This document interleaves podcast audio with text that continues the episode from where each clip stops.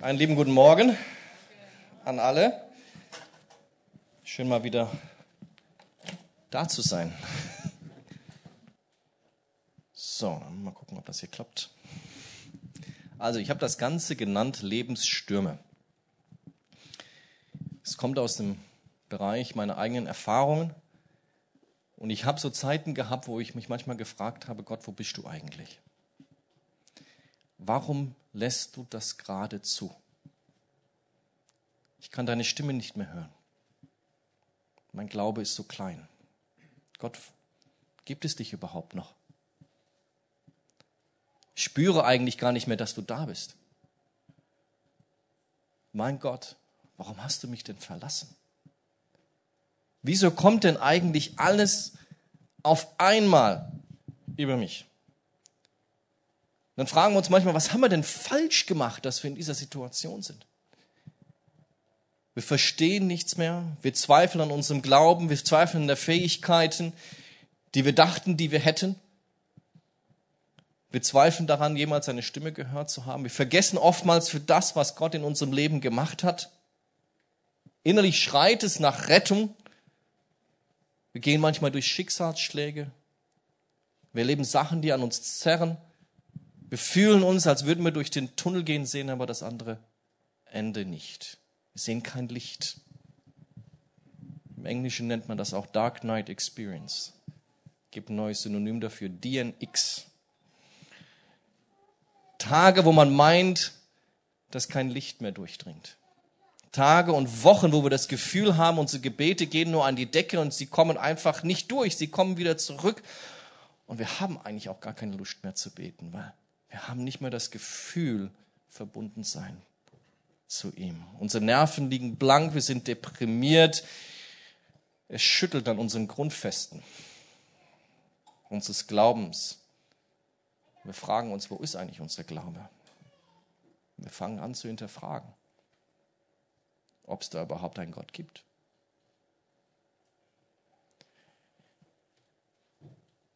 Ich lese mal Markus 4, 35, 41.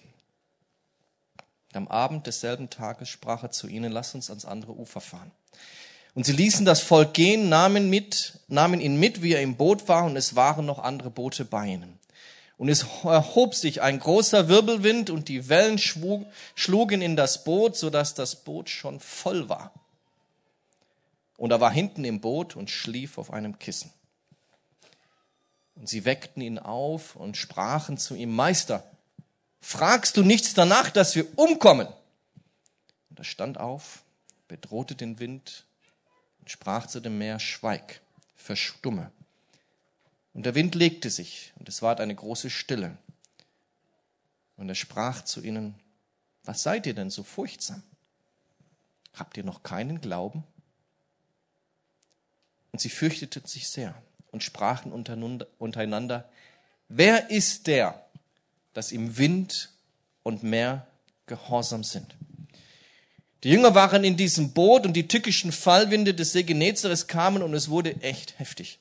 Es gab einen Sturm und die Jünger, das sind eigentlich ausgebildete Fischer gewesen, verzweifelten und bekamen es mit der Angst zu tun. Und ich kann da ehrlich gesagt mitreden. Ich bin einmal, als mein Bruder zu Besuch war, raus aufs gefahren, auf die Seite der Insel, die dem Indischen Ozean entgegenschaut. Und äh, ich fragte noch die Leute am Strand, wie sieht's denn aus? Ja, ja, alles kein Problem.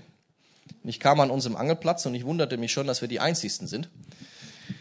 Und äh, die Wellen waren so hoch, dass ich die Fische neben mir schwammen sehe. Ja? Und ähm, gut, ich war das hin und wieder mal gewöhnt. Ich hatte auch Leute dabei, die alle schwimmen konnten, wie mein, Schwa äh, mein, äh, mein Neffe, mein Bruder und ein Freund von mir. Und äh, wir fuhren da entlang und wir sahen die Fische wirklich springen und wir bekamen einen Fisch, einen großen Thunfisch rein. Und in dem Moment, wo der Thunfisch im Boot war, war der Motor aus. Und bei hohen Wellen und Motor aus, es ist nicht gut, weil du nicht mehr kreuzen kannst. Und ich habe das Ding nicht mehr anbekommen als Kfz-Mechaniker. Ich habe den halben Motor auseinandergebaut, während das Ding hin und her ging und mein Bruder mir versucht hat zu helfen und das Werkzeug gehalten hat und wir versucht Zündkerzen raus und rein und das Ding wurde immer größer und der Wind, der blies uns weg vom Land. Und es wurde immer später und die Sonne ging immer weiter runter und ich dachte nur, oh je, mine. Und ich bekam es mit der Angst zu tun. Und klar, das Wasser kam auch ins Boot. Und dann musst du schöpfen. Ja, weil sonst ist das Ding irgendwann voll. Also, Anker raus, egal ob er hält oder nicht, das hält schon mal die Geschwindigkeit auf. Zur Info, alle, die die segeln gehen und mal draußen seid. Ich hatte aber ein Glück ein Handy dabei. Also, mein Handy gezückt, geschaut, Empfang. Angerufen, ich hatte mehr, die Leute, die uns noch gesagt haben, kein Problem, fahr ruhig raus. Die habe ich dann angerufen und habe gesagt, ich habe ein Problem. Ihr müsst uns retten. Jetzt waren die Wellen aber so hoch, dass die uns in den Wellentälern gar nicht gesehen haben. Die konnten uns nicht erkennen. Du könntest im Grunde genommen neben dem Boot sein und du konntest uns nicht sehen, weil die Wellen so hoch waren. Und ich kann mir vorstellen, so ähnlich ging es den Jüngern. Sie bekamen es echt mit der Angst zu tun. Das Boot war voll, hieß es.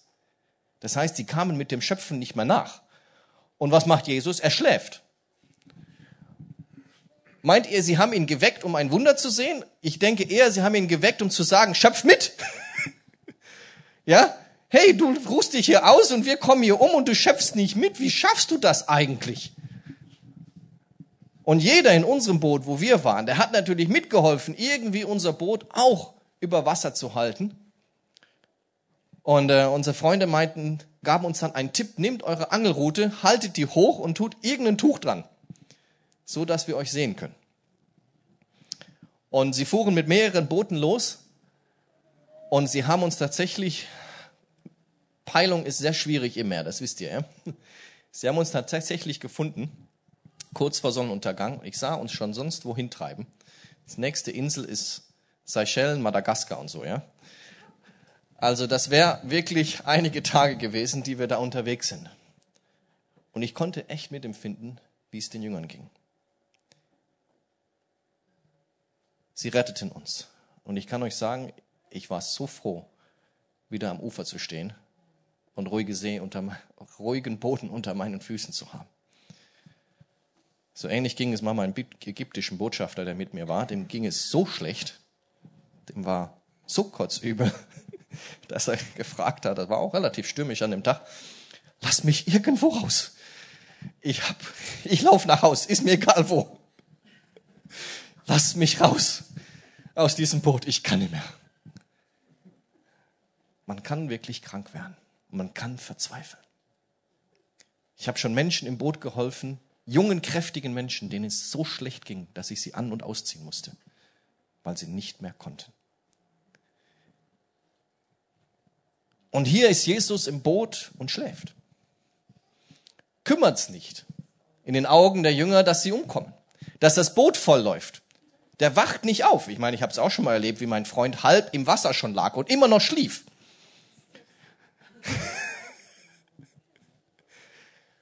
und äh, er schlief. Wo bist du? Schläfst du? So ist doch oftmals mit uns. Sagen, hey, Jesus, ich komme hier um. Es stürmt um mich, mein Boot füllt sich. Denkt ihr wirklich, Jesus wusste nicht, was da los ist? Meint ihr wirklich, der hatte nicht die Macht und das Wissen, dass es da richtig stürmisch losging? Ich glaube, es war eine Probe. Er hat zugelassen, dass der Teufel einen Wind aufkommen ließ und versucht hat, sie zu hindern, das andere Ufer zu erreichen. Ja, und so fühlen wir uns manchmal in unserem Leben. Da sind Stürme, da sind Wellen, Sie machen Angst. Sie reißen an uns. Sie reißen an unserer Seele.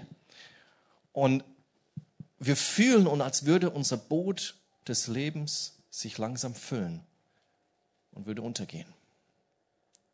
Wir wissen nicht mehr ein noch aus. Wir versuchen mit eigener Kraft zu schöpfen, um dieses Boot wieder irgendwie aufrecht zu erhalten. Wir sehen das Ufer nicht und es stürmt und es reißt an uns. Und obwohl wir Wunder in unserem Leben gesehen haben, Obwohl wir gesehen haben, wie Jesus in unserem Leben eingegriffen hat, vergessen wir doch, dass Jesus das kann. Und so ging es doch den Jüngern. Man hat ja nicht gerade erst 5000 Menschen gespeist. Hat er nicht gerade ein Riesenwunder gemacht. Und hier die Jünger fragten ihn, hey, schöpf mal mit. Ja? Kümmert's dich denn nicht, dass wir umkommen hier?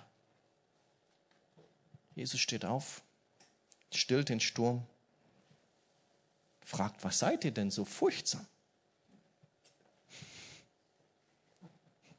Habt ihr noch keinen Glauben?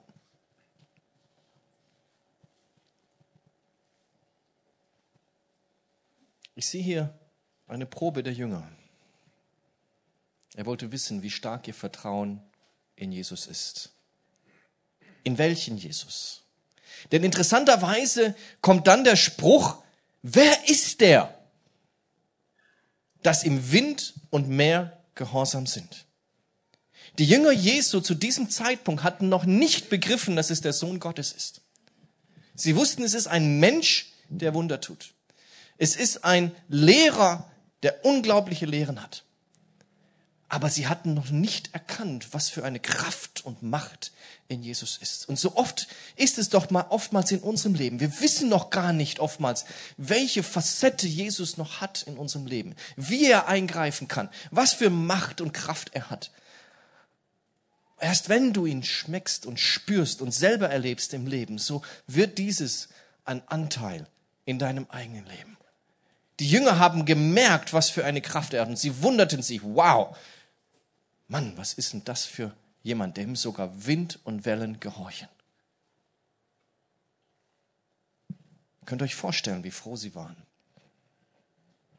Und ihr könnt euch vorstellen, wie froh ich war, meine Freunde zu sehen, als sie mich retteten. Und ich wieder auch eine Facette, eine neue Facette dieser Freunde, dieser muslimischen Freunde sah, dass sie mich trotz in selbst in Gefahr bringen, rausgefahren sind, um mich zu retten. Jesus ist bei uns. Egal, ob wir meinen, er schläft oder uns nicht hört. In solchen Zeiten erkennen wir wieder ein Stück weiter, wer Jesus ist. Als 2015 unsere Tochter Annelie schwer erkrankte, Chris hat mich erlebt. Mein Boot war voll. Es waren stürmische Zeiten. Es war wie im Psalm 23 das Tal des Todesschatten und ich sah keine grüne Aue. Ich und wir fühlten uns völlig verlassen. Annelie war in der Nacht ins Krankenhaus gebracht worden mit dem Krankenwagen. Sie kam an, war ohnmächtig. Man gab ihr Infusionen. Und am nächsten Tag ging es ihr wieder besser und wir dachten, sie ist über dem Berg. Doro und ich fuhren dann zu einem weiteren Termin für unseren, jo für unseren Josia, ein Termin, den man nur einmal im Jahr bekommt für einen Spezialisten für Down-Syndrom. Und während wir auf der Autobahn sind, ruft uns unsere Schwägerin an und sagt, die Annelie hat einen Krampf gehabt, die Ärzte konnten ihn nicht brechen, sie musste ins Koma gelegt werden. Sie hat zwischendurch aufgehört zu atmen, sie ist intubiert und liegt auf der Intensivstation.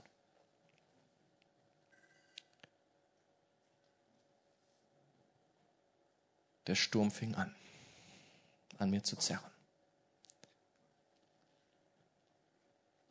Wir kamen ins Krankenhaus und mussten erleben, wie unsere Annelie an allen möglichen Geräten angeschlossen sind. Weil die Kinderintensiv keinen Platz mehr hatte, war sie auf der Erwachsenenintensiv. Sie wurde beatmet und äh, die Ärzte sagten uns, sie wissen nicht, was Annelie hat. Sie vermuten, dass sie eine Gehirnentzündung hat, eine Enzephalitis. Und die Chancen stehen nicht gut für sie, dass wenn sie es überhaupt lebend herausschafft, dass sie dann auch gesund ist und nicht behindert ist. Es waren Tage, wo Annelie im Koma lag und die Gehirnfunktionen null waren.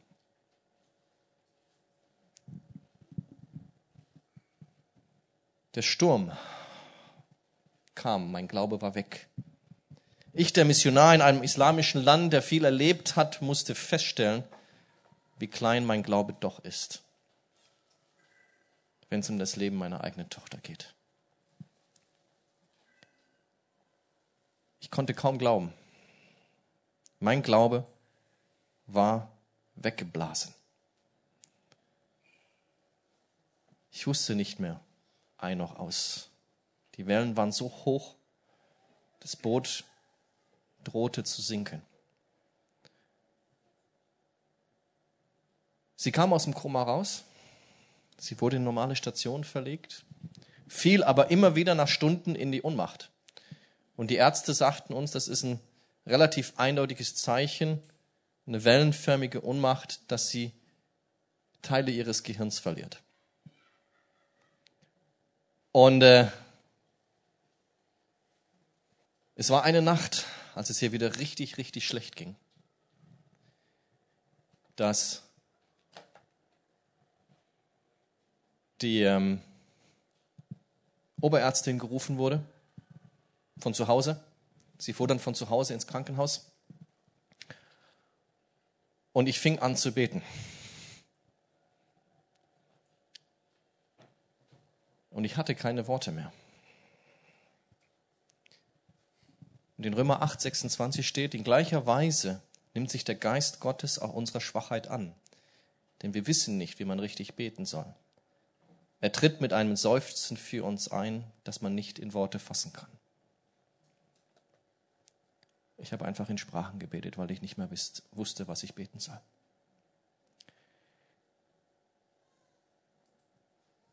Als die Oberärztin ankam, wachte Annelie auf und war gesund. Von einem auf dem anderen Mal. Völlig gesund. Alle Werte waren okay. Sie driftete nicht mehr ins Unmacht ab. Und in der Nacht, als ich dachte, ich bin so einsam, ich bin so alleine mit dieser ganzen Sache, stellte ich fest, dass die Oberärztin gläubig ist, Stationsarzt gläubig ist und die Krankenschwester, die sie betreut, gläubig sind. Und alle für uns gebetet haben. Und ich war mit der Oberärztin ins Gespräch gekommen und fragte sie, was sie denn denkt, was das ist. Und sie sagte, wir wissen es nicht. Herr Allgeier, ich kann es Ihnen nur so erklären, dass es ein Angriff ist. Der Sturm war gestillt durch ein Wunder Gottes. Und wir gingen zurück nach Sansibar. 2015, bin ich richtig? Hä? 14. Und jetzt kamen die fruchtbarsten Zeiten. Ich hatte so viele Seminare, so viele Schulungen wie nie, die ich in Gemeinden machte, die ich für Pastoren machte. Und wir bekamen mit, wie Menschen das, was wir geschult haben, umsetzten. Und viele Muslime in, auf dem Festland, wo Kleingruppen entstanden sind und angefangen haben, Menschen Jesus nachzufolgen. Ein Sturm wurde gestillt mit dem Ergebnis eines Durchbruchs und Gottes Eingreifen.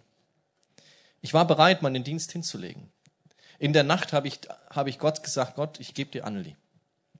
Ich kann nicht mehr, ich weiß nicht mehr und ich werde es akzeptieren, wenn du sie nimmst. Und es ist okay für mich. Der Sturm wurde durch Jesu mit einem Wunder gestillt. Wie bei den Jüngern kam er und tat es. Und nicht durch meinen Glauben, sondern weil er eingriff. Aber immer wieder konnte ich feststellen, dass Stürme die Vorboten für etwas Größeren sind. Zeiten, wo Gott seine Macht und Stärke zeigt und uns wieder zeigt, dass er doch alles in seiner Hand hat. Als, die Jünger Jesu anriefen und er den Sturm stillte, kamen sie an das andere Ende des Ufers an. Und so fühlte es sich auch bei uns an. Wir kamen an das Ende des Sees. Es beruhigte sich alles, wir konnten wieder durchatmen. Und als die Jünger und Jesu an das andere Ende des Ufers kamen, kam der Garisener, der vollbesessene, mit Legionen besessene Mensch auf sie zu, der bei den Toten lebt, der bei den Gräbern wohnt und den kein Mensch bändigen konnte. Kommt auf sie zu und er sagt, was willst du, Sohn Gottes, von mir? Willst du uns jetzt schon quälen vor unserer Zeit? Und Jesus fragt den Garasener und die Dämonen antworten. Unser Name ist Legion, denn wir sind viele. Und Jesus befiehlt diesen Dämonen auszufahren und die Schweine zu fahren und die sich dann gleich in die See stürzen. Der Mann ist endlich von dieser Plage befreit und bei klarem Verstand. Und er will Jesus nachfolgen. Jesus zeigt hier seine Macht und Stärke selbst über die dämonischen Mächte. Als der Mann sagt, dass er Jesus nachfolgen will und ihm auf Tritt und Schritt nachfolgen will, verweigert Jesus ihm diese Nachfolge. Komisch, oder? Sagt, nee, ich möchte nicht, dass du mitkommst. Es gibt hier verschiedene Gründe. Der Garasener war kein Jude. Die Garasener sind keine Juden, sie hüteten Schweine. Hm? Konnte also sehr schwierig nach Israel und Jesus nachfolgen. Dazu hätte er Jude sein müssen. Er hätte erst zum Judentum konvertieren müssen. Aber, Markus 5, 19, 20, aber Jesus ließ es ihm nicht zu, sondern sprach zu ihm, Geh in dein Haus zu den Deinen und verkündige ihnen, welch große Dinge der Herr an dir getan und wie er sich über dich erbarmt hat. Und er ging hin und fing an, im Gebiet der zehn Städte zu verkündigen, welche großen Dinge Jesus an ihm getan hatte. Und jedermann wunderte sich. Bis heute, bis zu diesem Zeitpunkt gibt es dort Kirchen, die auf diesen Mann zurückzuführen sind. Er soll davon berichten, was Jesus in seinem Leben getan hat. Er soll ein Zeugnis sein, seinen eigenen Familie und seinen eigenen Menschen. In den zehn Städten soll er dieses Zeugnis geben und er tat es. Dieser Mann war jahrelang in einem Sturm gefangen. An ihm zerrte es. Sein Boot ging unter. Und Jesus nahm ihn raus, setzte ihn ans Ufer und gab ihm einen Auftrag, ein Zeugnis zu sein für seine Mitmenschen. Dieser Mann musste erst Jesus begegnen, um ihn zu befreien. Und der Sturm auf der See versuchte genau das zu hindern. Daran zu hindern, dass sie ans andere Ufer kamen. Denn sie sagten ja am Anfang, Jesus sagte, lass uns ans andere Ufer gehen. Das war ja sein Plan. Aber der Sturm kam und versuchte Gott, versuchte die Jünger und Jesu daran zu hindern, an dieses Ufer zu kommen. Der Teufel wusste, da ist jemand, der Jesus ganz, ganz nötig hat. So ist es doch oftmals bei uns. Wir gingen durch einen Sturm und konnten sehen, wie Jesus in unserem Leben eingegriffen hat. Und es ist super, wenn wir dieses Eingreifen Menschen mitteilen, die Jesus noch nicht kennen. Wenn dieses Zeugnis, das wir in unserem eigenen Leben erlebt haben, anderen Menschen mitteilen können, machen wir es doch so wie der Garisena. Und lassen dieses Lebenszeugnis von unserem eigenen Leben anderen teilhaben. Oder zu diesen Menschen zu gehen, die in einem Sturm gefangen sind und für sie zu beten. Sie aus diesem Sturm herauszuholen. Und immer wieder erlebe ich, wenn wir das uns zutrauen, wenn wir diesen Schritt gehen, stellt sich Gott zu uns.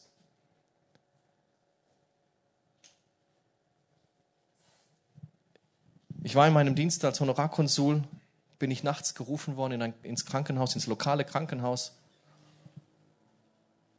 Und da sah ich den Mann mit der Frau.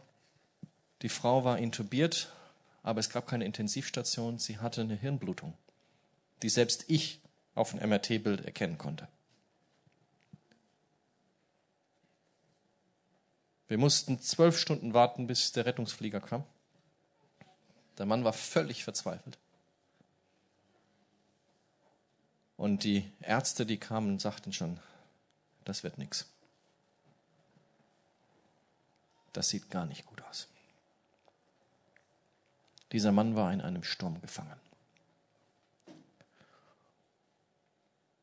Und ich sagte abends noch zu dem Mann, ich werde für sie beten. Wir flogen sie aus nach Nairobi. Sie wurde operiert.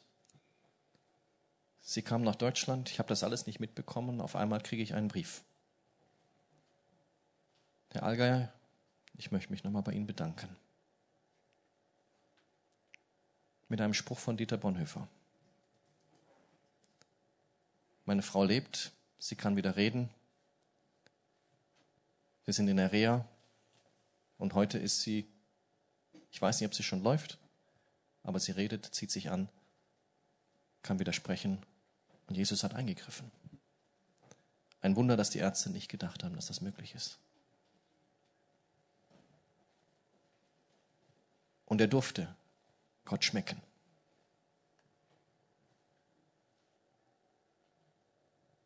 Dein Zeugnis kann dir niemand nehmen, hat Peter gesagt. Dein Zeugnis hat Kraft.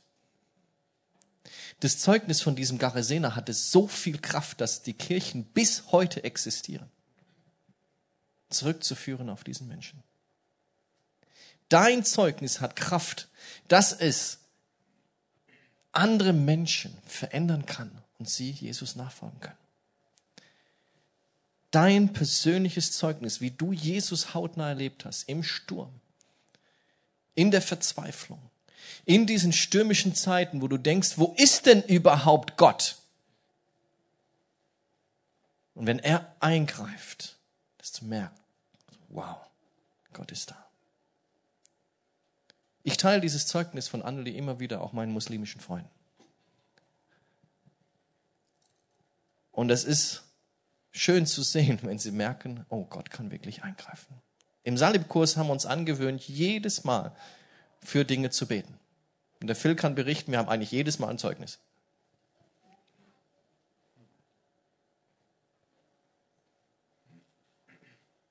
Gott benutzt diese Zeiten, um uns Ehrfurcht zu lehren, um uns näher zu ihm zu ziehen,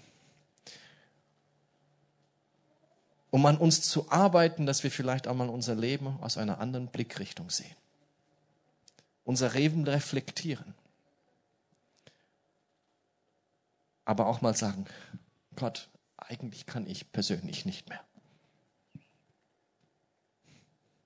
Du musst helfen.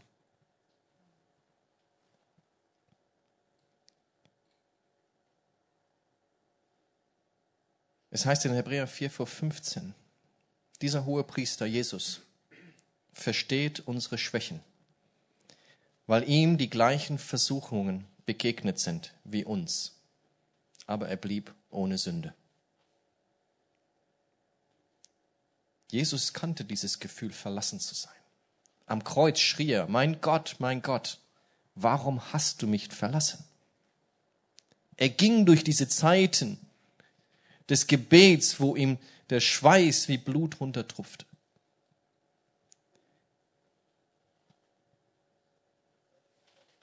Heftig finde ich Jakobus 1, Vers 2.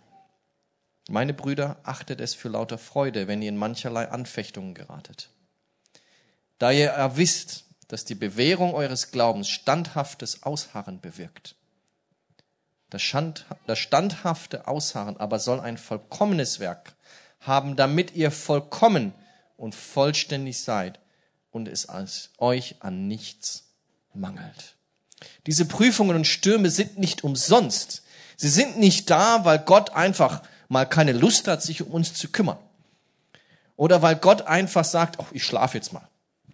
Der kriegt sich da schon irgendwie selber hin, dieses Boot auszuschöpfen. Nein, es hat Gründe. Steckt was Größeres dahinter. Diese Verse wurden für mich zum Überleben.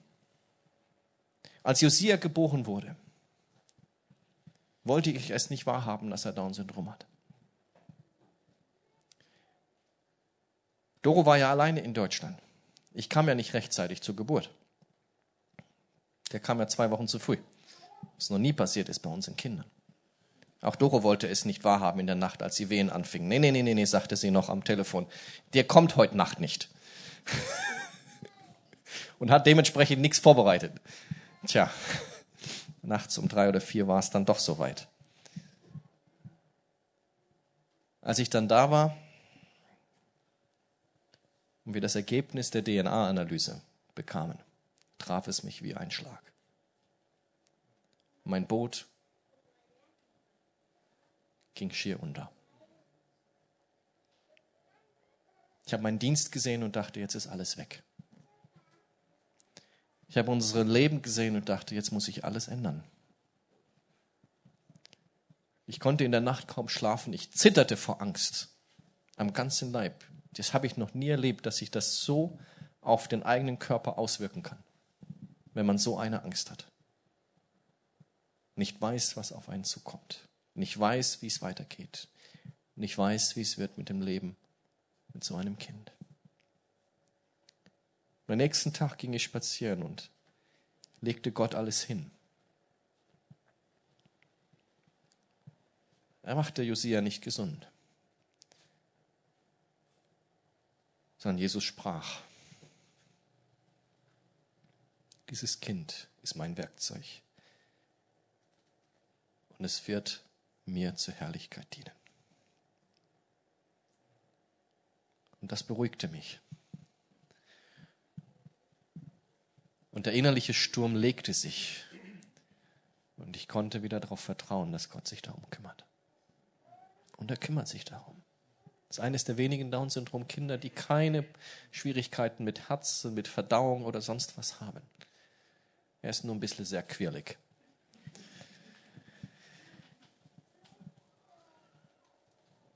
Wenn du durch so einen Sturm gegangen bist, und erlebt hast, wie Gott eingegriffen hat, dann möchte ich dich dazu ermutigen, halte das nicht zurück.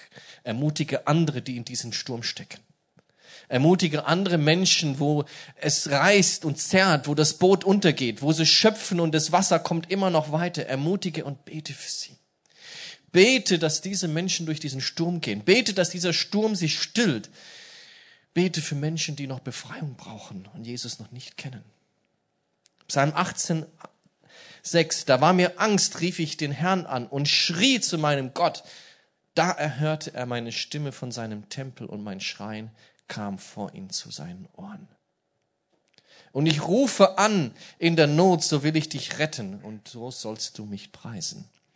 In der Zeit der Not suche ich den Herrn, meine Hand ist des Nachts ausgereckt und lässt nicht ab, denn meine Seele will sich nicht trösten lassen.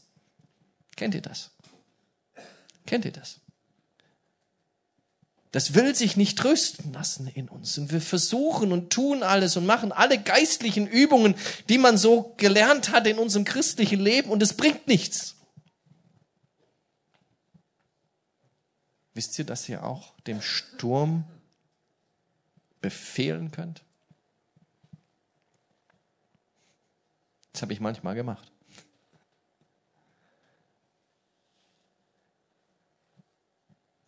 Manchmal hat's was gebracht. Und manchmal ging der Sturm weiter. Und trotzdem möchte ich auf das vertrauen, was Gott uns gesagt hat. In Römer 8, 28. Wir wissen aber, dass Gott bei denen, die ihn lieben, alles zum Guten führt.